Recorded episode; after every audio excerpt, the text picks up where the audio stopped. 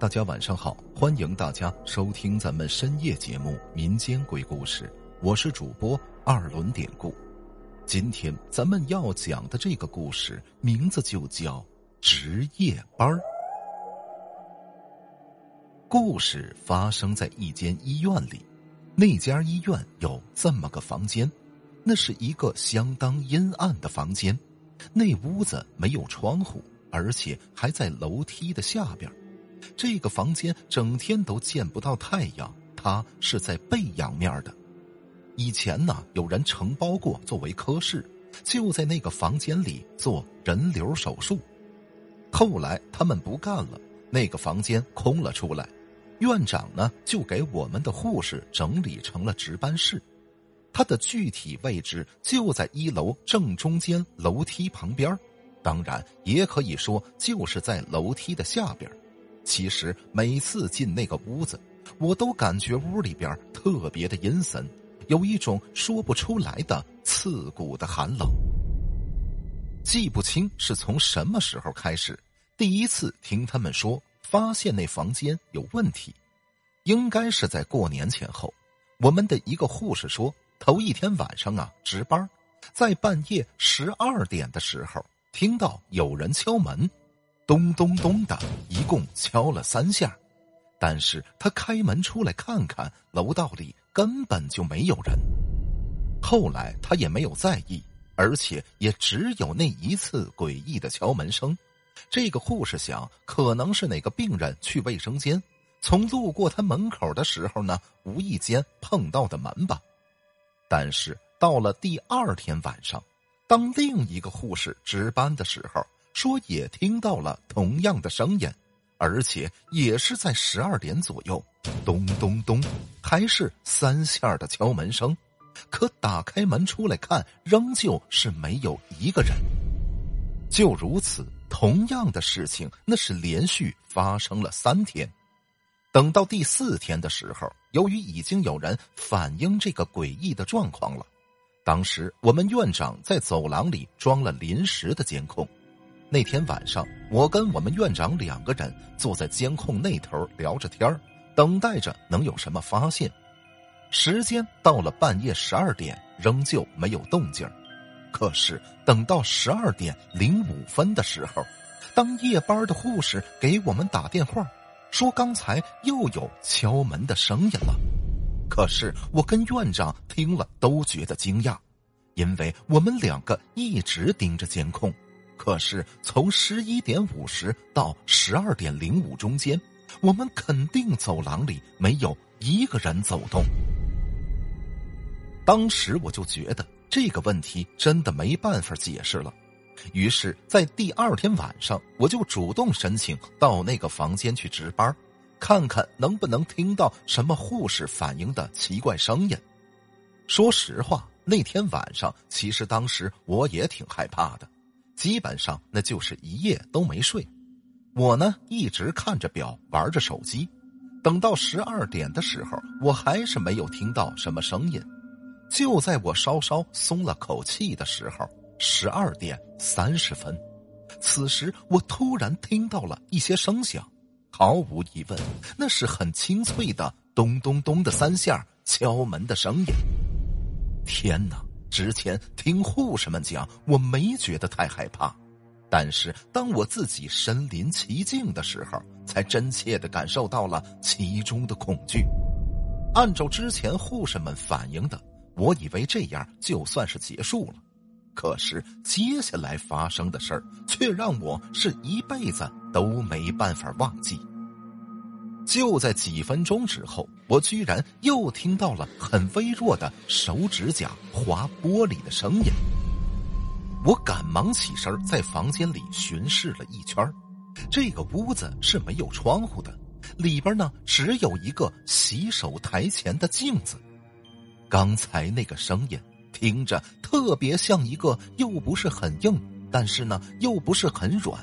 就像是指甲轻轻的抓玻璃的声音，难道这个时候其实我已经吓得两腿发软了？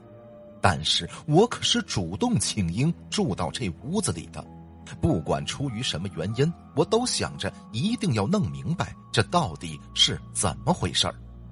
后来，我仗着胆子，慢慢的靠近那面镜子，一点一点的往前走。等我走到离镜子还有大概两米左右的时候，我在镜子的右下角发现了一点黑色的东西。那个黑色的东西有点类似于新生儿稀疏的头发。天哪！当我看到这个的时候，我已经支撑不住了。我趁自己还没吓晕过去，就疯狂的打开门往屋外跑。跌跌撞撞的来到外边，我开始下意识的上楼梯儿，准备到二楼我自己之前住的房间。可是二楼的门我怎么也打不开了。然后我又回去隔壁敲院长的门，院长在里边应该是睡着了。我使劲的砸门，他就是听不见。我当时真的有点吓坏了。后来我就开始拼命的往门卫那边跑。由于需要穿过走廊，所以我需要经过一间停尸房。其实那个停尸房从来没有用过，也没有死人在那里边存放过，它只是个备用的停尸房。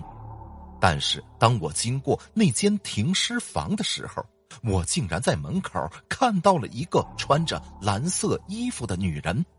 我起初以为她是病人，可是在我经过他身边的时候，他竟然笑着跟我说了一句话：“你该回家了。”听着这个奇怪的声音，我那个时候已经吓破胆了，我什么都不敢看，也不敢再去想，管他呢，我就一个劲儿的往门卫那边冲，那头皮都是麻的。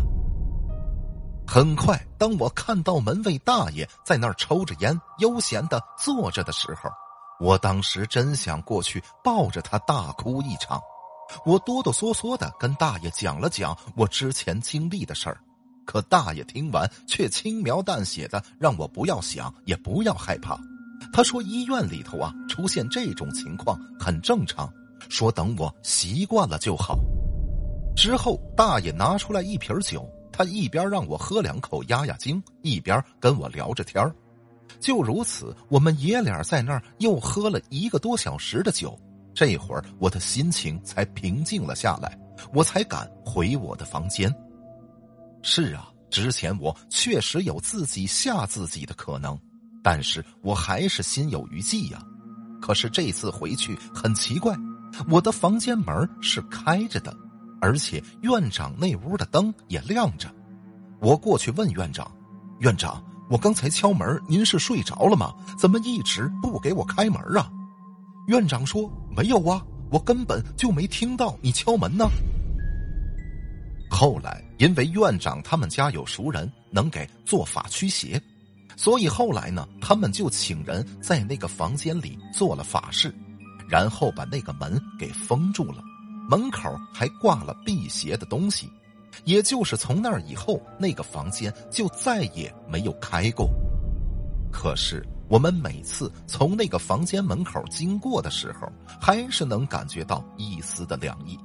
后来我问了一些在那个医院工作时间长一点的老人，他们说前几年就在那间屋里，确实有一个做流产的女人，因为月份呢比较大，最后是母子都死在了那里。